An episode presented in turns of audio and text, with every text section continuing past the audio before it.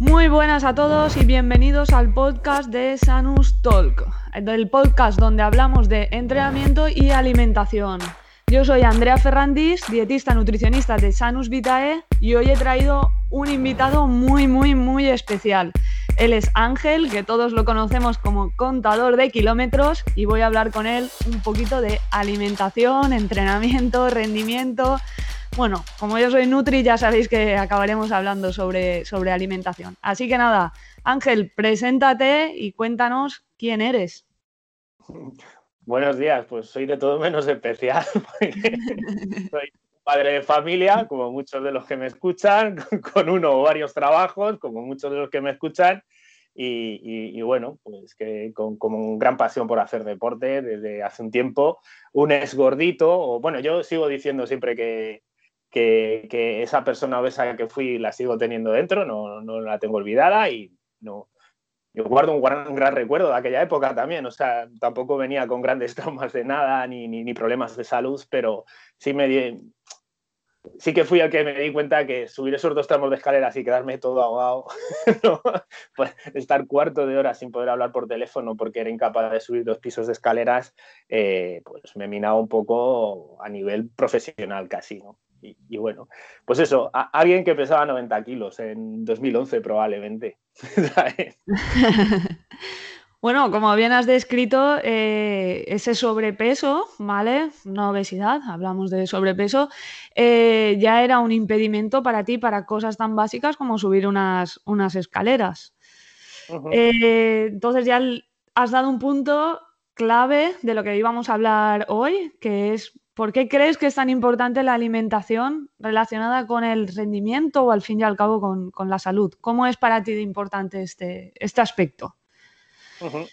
Yo eh, quisiera hacer como un pequeño viaje, ¿no? En todo ese bagaje desde 2011 hasta ahora, que no voy a prometo resumirlo muchísimo, ¿vale?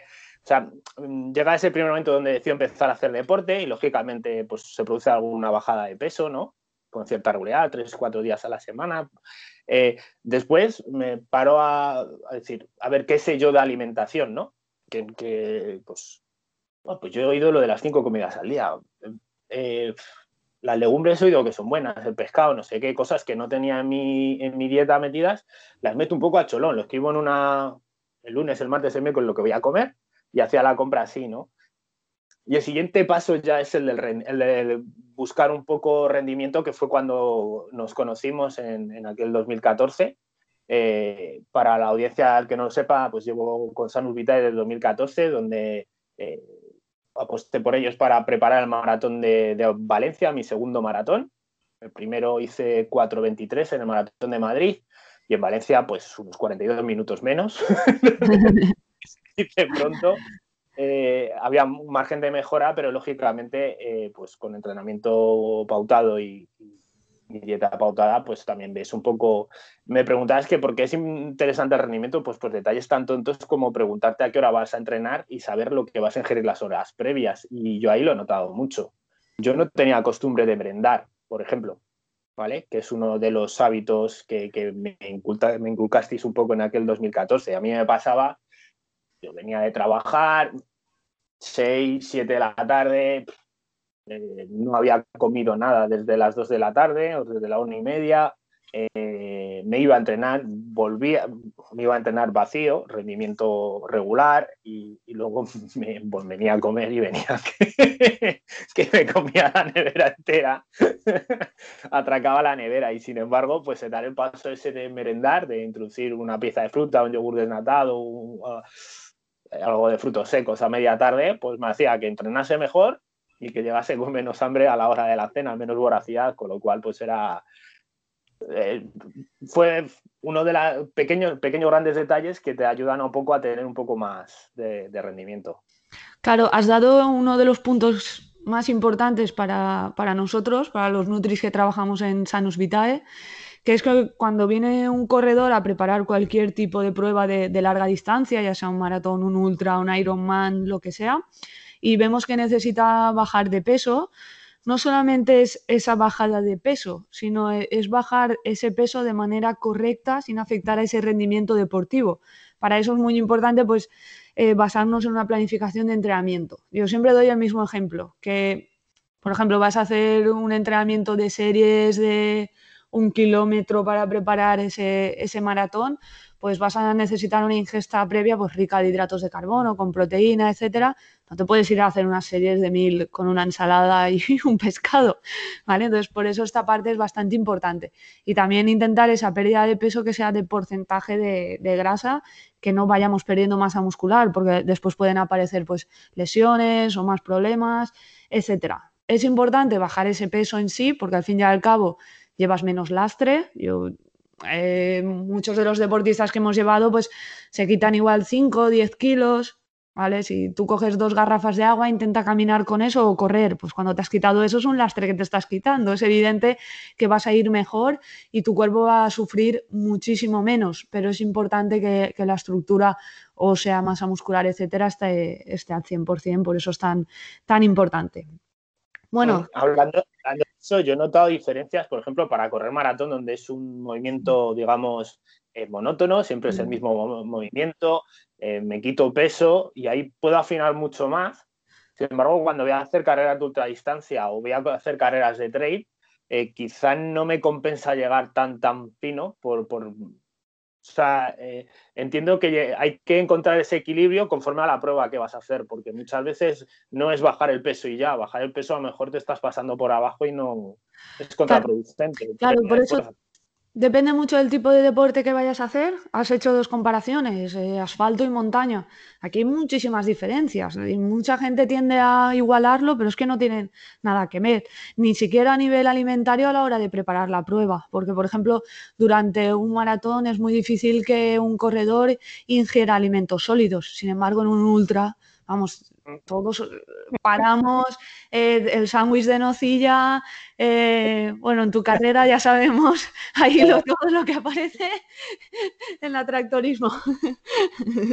¿Vale? Entonces, es capaz un corredor de montaña de, parar ese minuto, dos minutos, ingerir alimentos sólidos y luego continuar, continuar corriendo. En un maratón, vamos, esto es impensable. Entonces, a nivel de estrategia alimentaria, a nivel de preparación física, es totalmente diferente este tipo de, pruebas. Bueno, Ángel, antes de entrar, voy a hacerte algunas preguntas eh, que consideramos pues un poquito eh, para conocerte un poquito mejor, ¿vale? Bien. ¿Te consideras una persona cocinitas? Sí, sí, sí. ¿Sí? ¿Te gusta cocinar? Me gusta cocinar y cocino a menudo. De hecho, aquí en casa a lo mejor 70-30. O sea, cocino yo el 70% de las veces. ¿Piensas que es imprescindible ser un cocinitas para llevar una alimentación saludable? Imprescindible no, pero ayuda muchísimo. Cuando dependes de ti mismo, eh, no hay lugar al error. O sea, cuando tú te encargas de hacer la compra y tú te encargas de cocinarlo, pues ya está. O sea, es mucho más fácil. Yo entiendo que hay gente, y tú lo sabrás, que mm. por trabajo come fuera todos los días, en, un bar, en un restaurante. Eh, tú tienes tu capacidad de filtro, pero es mucho más difícil eh, encontrar, no sabes, a lo mejor dices, el pollo a la plancha, y el pollo a la plancha te viene chorreando grasa por todos lados y que han utilizado la freidora de, de las patatas antes hostia, es más complicado. Sin embargo, tú sabes lo que tienes en casa y no digo imprescindible, pero ayuda muchísimo. De hecho, bueno, al final yo me acuerdo, eh, yo, como bien sabes, eh, llevo la alimentación eh, pues, en, épocas, digamos, muy, mucho más estrictas. Cuando me acerco ya a una competición dos, tres meses antes, si marco un gran objetivo, me siento ahí. Y sobre todo al inicio, cuando empecé con vosotros, era muy curioso porque le pasaba la planilla a toda la familia, pues iba a comer a casa de mis padres y mi madre, pero mi madre entendía, dice, tienes que comer lo tuyo o puedes comer normal. pero ya está implicada la familia en ayudarte, en facilitarte el, oye, pues mira, voy a hacer filetes empanados, pues a ti te dejo dos ahí para, para echar a la plancha y tal. Eh, esa implicación familiar, eh, lógicamente, ayuda mucho. Claro. Claro. ¿Tu plato favorito? Eh, arroz con tomate. Arroz con tomate, es muy sencillito. Además, eh, muy sencillito de hacer. Eh, yo sé que, el tomate frito de bote a los nutricionistas no nos gusta demasiado por el azúcar que aporta, pero eso, ¿eh? unos huevos fritos con patatas sería, eh, o sea, yo sería muy feliz, no necesito una gran comida así, o muy cara o muy elaborada, no, no tengo grandes caprichos en eso. ¿Algún plato que te recuerde a, algo positivo o algún momento especial? Eh, la tortilla de patata. la tortilla de patata está asociado en mi vida generalmente a momentos de alegría y, de deporte también. Eh, recuerdo en, cuando hice el Gran Trip Peñalara, la carrera de 65 kilómetros, el TP60 que tienen en el avituallamiento de Cotos, está allí mi mujer, yo llevo a 50 kilómetros las 3 de la tarde, yo soy una persona que habitualmente en su vida come a la una y media, por ahí. ¿Vale? Imagínate tú, después de 50 kilómetros, a ver, yo por el camino he ido comiendo cosas, pero el hambre que llegué y cuando vi un cata de tortilla de patata, eh, vamos. Ayer mismo estuve aquí en el Escorial haciendo una ruta a las cumbres escurialenses, que son casi 28 kilómetros y, y 1200 metros, y en el puerto de Cruz Verde me paré y me un... O sea, normalmente la tortilla de patata de mi vida solía asociar a cosas chulas, o haber estado con colegas, o después del fútbol, eh, que nos, nos, tomábamos una cerveza y un pinchito de tortilla. Eh, lo tengo asociado a, cosas chulas. Yo, yo también, eh, da la casualidad que la tortilla de patata también es algo que me gusta mucho. Y ahora siempre lo asocio a algo muy, muy peculiar, que es, no es algo que suela yo cocinar en casa, porque bueno, mi familia He tenido durante 52 años un bar en, en Alcira, mi pueblo, y, siempre he comido la de allí, la que preparaba mi madre o la cocinera de, de, allí. Entonces no es algo que cocinemos nunca, nunca en casa.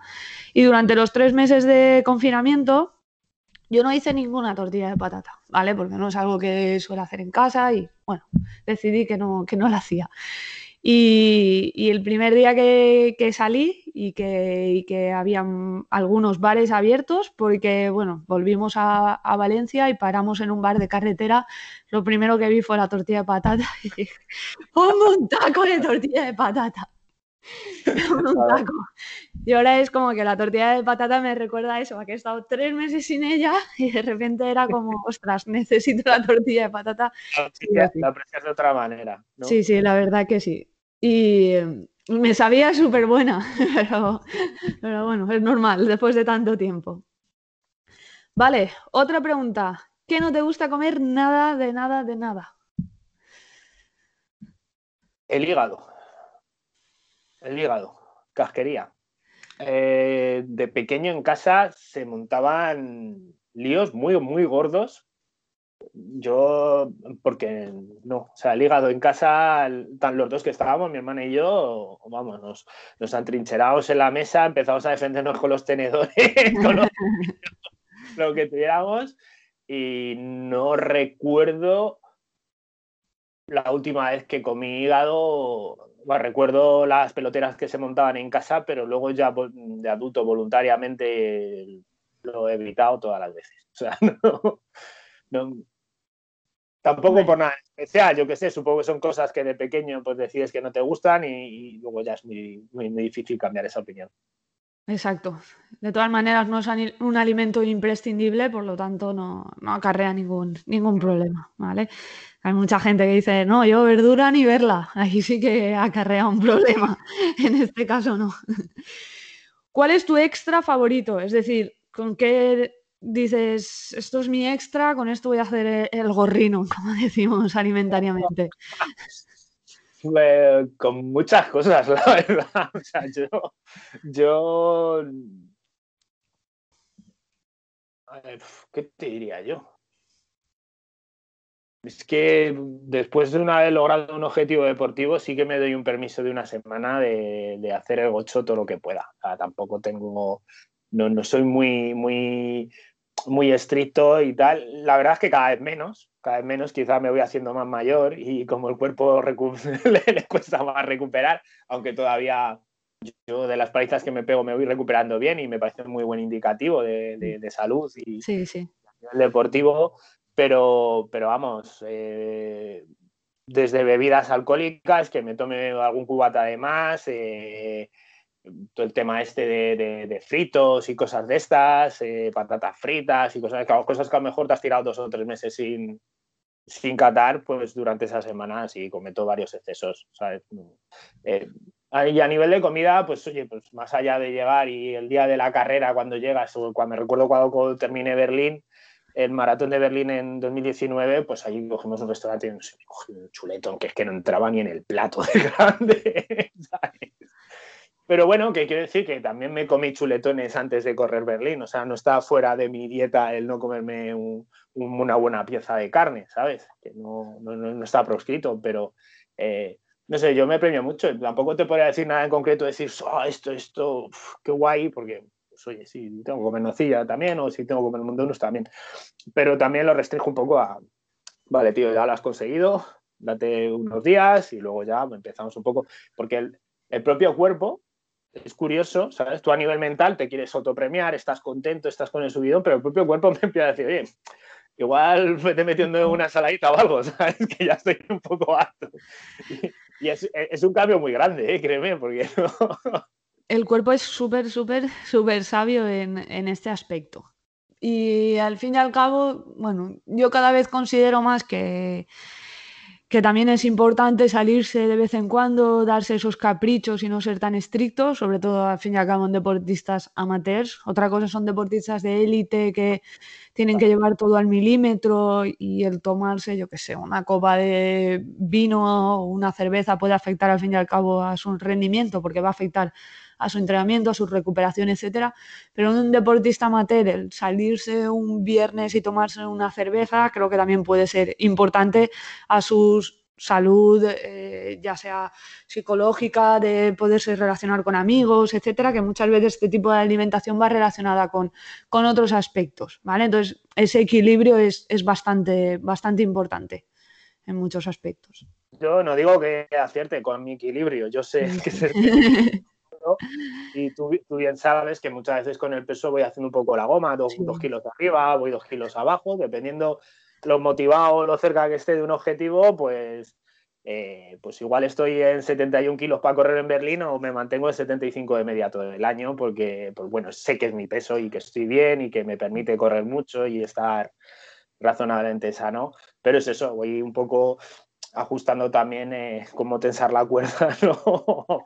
Exacto mientras estemos en parámetros de salud, siempre va, a estar bien, ¿vale? Sí que cuanto menos exceso siempre es mejor, evidentemente, pero dentro de un equilibrio. No creo que debas de estar toda tu vida sin, yo qué sé, sin tomarte ese dulce que te gusta.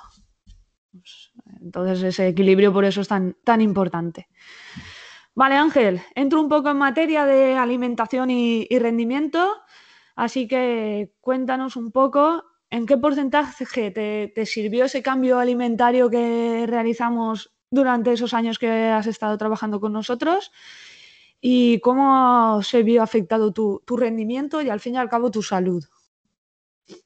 Bueno, eh, esto es un viaje a nivel deportivo, pues me habéis acompañado desde aquellas 4 horas 23 hasta en 2014 hasta 3 horas 16.56 en Berlín en 2019. O sea, esos, esos cinco, y por el camino hemos corrido dos, dos ultras de 100 kilómetros, uno de 65, eh, carreras muy, muy técnicas con muchísimo desnivel en picos de Europa, en, la Sierra de Gredos.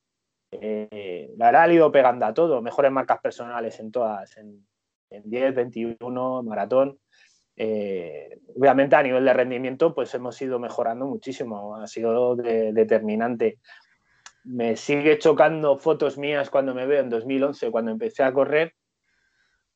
Eh, la verdad es que nunca me afectó a mi autoestima, ¿no? El estar más o menos eh, fuerte o, gordo o relleno o el eufemismo que queramos utilizar.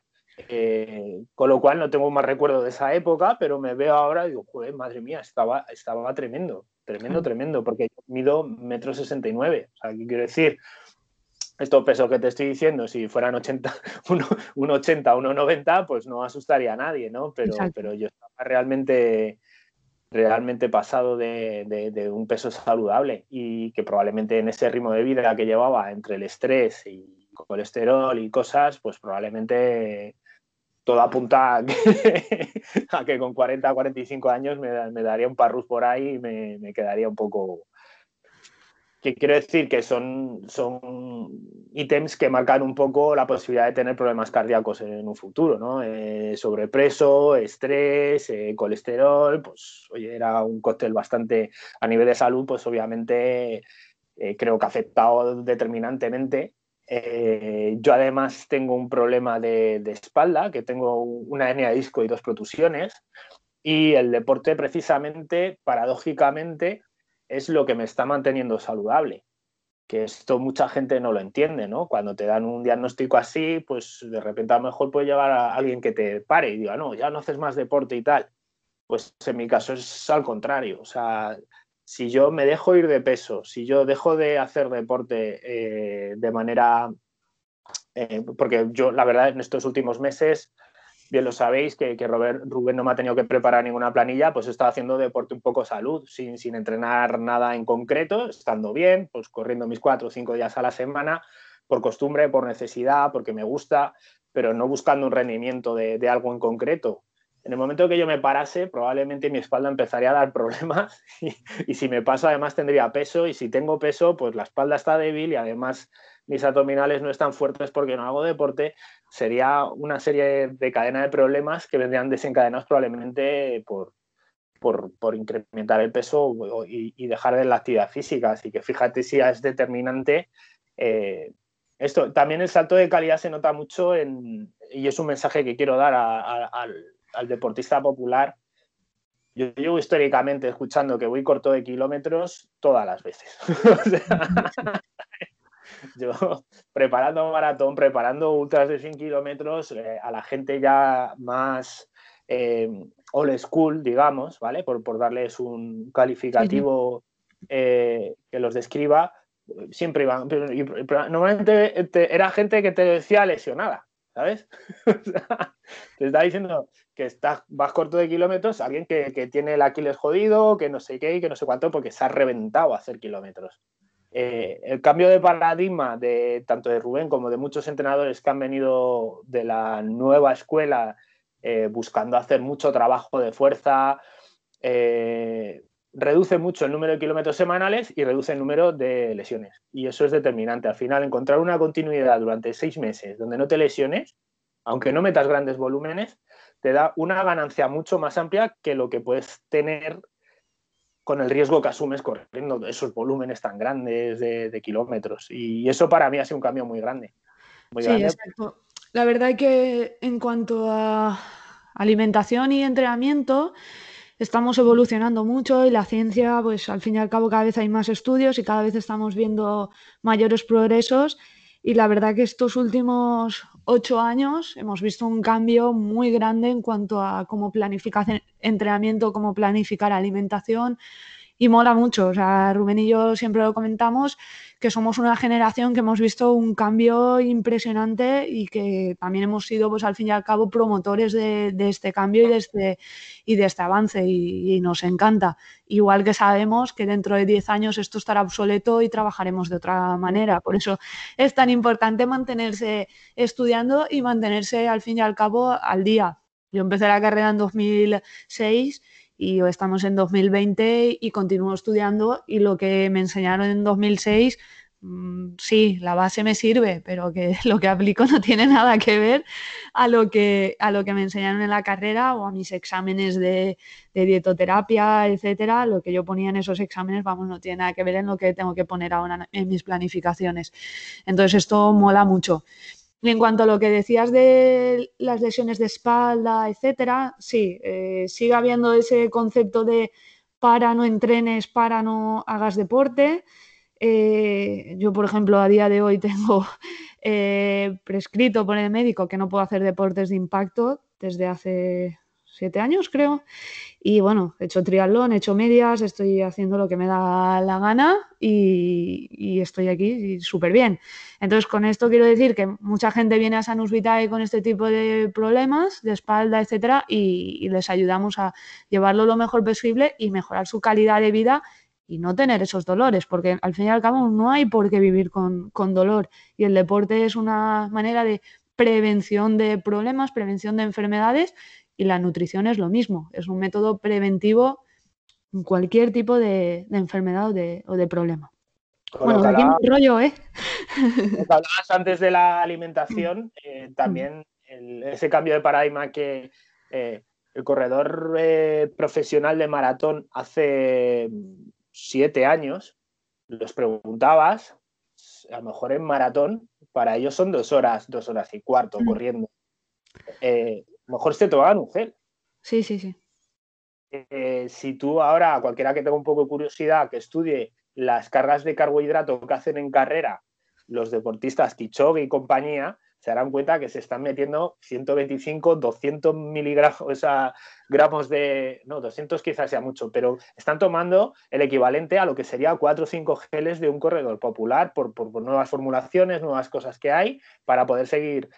Ha cambiado todo mucho. O sea, a nivel se habla de, de las zapatillas, pero en ese campo de la alimentación en carrera yo creo que también ha habido un, un cambio muy, muy, muy importante, un progreso muy grande. Sí, y es muy importante que el corredor popular lo tenga en cuenta, porque bueno, sigue llegando a la consulta gente que se ha hecho una media sin ingerir nada de hidratos de carbono, eh, sigue viniendo gente a la consulta con problemas gastrointestinales durante un maratón, que llegan y dicen, no, es que en el kilómetro 30 me iba por la pata baja y me tuve que retirar. Mm, pues es que esto tienes que entrenarlo. Es que si llevas tres meses entrenando para un maratón y resulta que en el kilómetro 30, porque no has llevado una buena estrategia de alimentación, te tienes que retirar, pues esto tienes que, mirarlo y para eso estamos los profesionales y los nutricionistas, ¿sabes? Para poderte ayudar y entrenar esa alimentación junto con el entrenamiento que estás, que estás realizando. Pues, es que lo disfruto mucho. O sea, eh, la previa, sobre todo cuando hago larga distancia, eh, toda la planificación previa, el sentarme y decir, bueno, a ver, ¿dónde están los habituallamientos? Tal, pararme, mirar, ¿qué me voy a llevar? Pues mira, aquí tengo, aquí me puede dar alguien más comida porque puede estar mi mujer y me puede dar algún gel de no sé qué. Eh, de tal a tal hay una subida fuerte, voy a intentar aprovechar un poco de cafeína, ¿sabes? O sea, planificar todo eso, eh, para mí lo disfruto casi tanto que como el día de la carrera, ¿sabes? Es súper, súper importante. No solamente la estrategia intra, sino la previa y la de después también, pero la intracompetición, intracarrera, ya cuando hablamos de competiciones de más de 90 minutos, es imprescindible llevar una buena estrategia. Incluso durante los entrenamientos de, tirada larga, porque muchas veces hay gente que dice, no, yo durante el entrenamiento no, no ingiero nada. Vale, pues esto es un problema, porque imagínate que ingiriendo algo tu entrenamiento fuera mejor y te recuperaras mejor. Pues a largo plazo, si tus entrenamientos son mejores una semana, la otra, la otra, tu rendimiento va a mejorar. Por lo tanto, vas a llegar a la carrera mucho mejor. Ya cuando le haces esta explicación a la persona, entonces dices, ostras, igual Andrea tiene razón, debo de ingerir algo durante los entrenamientos. Y durante la carrera, pues lo mismo. Muchas personas dicen, no, yo igual hasta el kilómetro 20 no me tomo nada. Vale, y si hubieses empezado en el kilómetro 10 a tomarte algo y no ves esa bajada, o hay quien te dice, no, yo me espero a notarme un poquito así de bajón y ya me tomo algo. No, no, no te esperes, no te esperes, tómate algo antes. Prevención, por favor, prevención. Y eso que a ver, no soy súper partidaria de decir tómate, tómate, tómate. No, cada persona tiene una estrategia diferente y hay que buscar la mejor fórmula. Y para eso hay que saber los habituallamientos que hay, cuándo puedes parar, conocerte a ti mismo. Hay gente que necesita ingesta de hidratos de carbono cada 45 y hay cada 60 y hay cada 90 minutos. O sea, tengo un deportista que siempre hace larga distancia, muy larga, muy larga y ese deportista se toma hidratos de carbono cada 90 minutos y su rendimiento es perfecto. Pues adelante, vamos por ahí, por esa vía. Ya habéis encontrado la tecla, ¿no?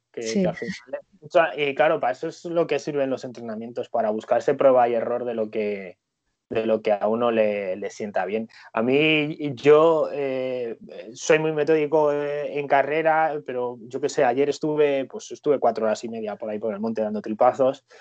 Em, lo tengo tan interiorizado que es que yo no me planteo que a las 10 tenga que tomar algo, sino que o sea, me voy 10 minutos arriba, 10 minutos abajo, ¿vale? No, no es científico esto, pero que yo ya en mi cabeza ya sé que tengo que ir, hace ya, ah, miro el reloj, bueno, mira, ya han pasado una hora y diez, me, me toca, ¿sabes? Estar un poco, no estoy pendiente, pero algo en mi subconsciente ya está un poco diciendo, oye, que yo oigo a gente y dice, es que se, se me ha pasado y al final no he comido nada y estoy ahora, o sea, yo ese bajón así tan gordo no, no me viene de normal por... También yo soy muy gocho y tengo, y te lo he dicho muchas veces, que tengo mejor tripa que piernas. para, para competiciones de larga distancia, pues es una ventaja tremenda. O sea, saber que más o menos todo, yo creo que muy poquitas cosas me han causado cierto mínimo malestar. No te digo ni de irme por la pata, ni de vomitar, ni de cerrarme el estómago. Mínimo malestar. Pero fue una vez en 2015 en el Maratón de Valencia que iba acompañando a un amigo y bueno, pues al final tuvimos que caminar mucho rato y entre la jijiji y el jajaja, pues al final le pegué un trago al Power y me había tomado el gel hace dos minutos o tres, pues esto que te despistas y bueno, pues ahí tuve que pararme en el primer policlín de este que teníamos porque la tripa se me reveló, pero fue más por un despiste de, de, no, estar no estar compitiendo ya y no, no, estar centrado en lo que tenía que estar, pero pues una suerte, o sea, a mí yo me, viene todo bien. O sea, es que en carreras de estas de trail, de hecho llego a las bandejas y vamos, no tengo problema. El cuerpo además me pide siempre, me pide. Porque muchas veces con la suplementación es perfecto porque tú tienes una base, ¿no? Donde yo me he planeado que voy a comer estos gramos de carbohidrato durante esta, en esta hora, en esta tengo ahí una base y sobre esa, pues, eh, porque la suplementación, eh, normalmente cuando tomo carbohidratos líquido, en, bebidas, en formulaciones de polvo, está muy bien, pero me deja mucha hambre. O sea, yo sé que estoy manteniendo la ingesta de lo que necesito para la, actividad deportiva, pero tengo hambre. O sea, físicamente el estómago me está rugiendo diciendo, oye, échame algo. Entonces, claro, cada vez que llevo una bandeja de habituamientos, pues me, me, me, me pide el cuerpo comer. Muy bien, Ángel. Pues creo que hemos hablado de todo lo que quería hablar. Además de lo que tenía preparado, tú lo has ido sacando todo, anécdotas, etcétera. Así que si te parece, lo, dejamos aquí y listo. Así que nada, despídete. Un placer. Que nada, nos, chicos, chicas, nos vemos en las carreras, que volveremos todos, créeme. Yo cojo un micro por fin el 31 de, de diciembre en la San Silvestre de Hortaleza y nada, espero que, el día en 2021 os podamos recibir a todos en meta y que, poder volver a ver esas sonrisas de satisfacción de que lo hayáis conseguido. Salud y kilómetros. Muchas gracias Ángel por venir y muchas gracias por siempre por, por aceptar todo lo que te propongo. Un abrazo grande.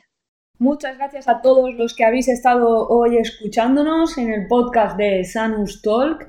Este es el primer podcast de una serie que hemos preparado con varios invitados que traeremos próximamente para hablar sobre alimentación. Y quiero aprovechar porque el último capítulo de la serie será pues para resolver dudas que me enviéis por mensaje de audio. Por lo tanto, podéis enviar ya vuestras dudas sobre alimentación, cualquier tipo de duda a mi teléfono, que es el 644-354339. Un abrazo a todos.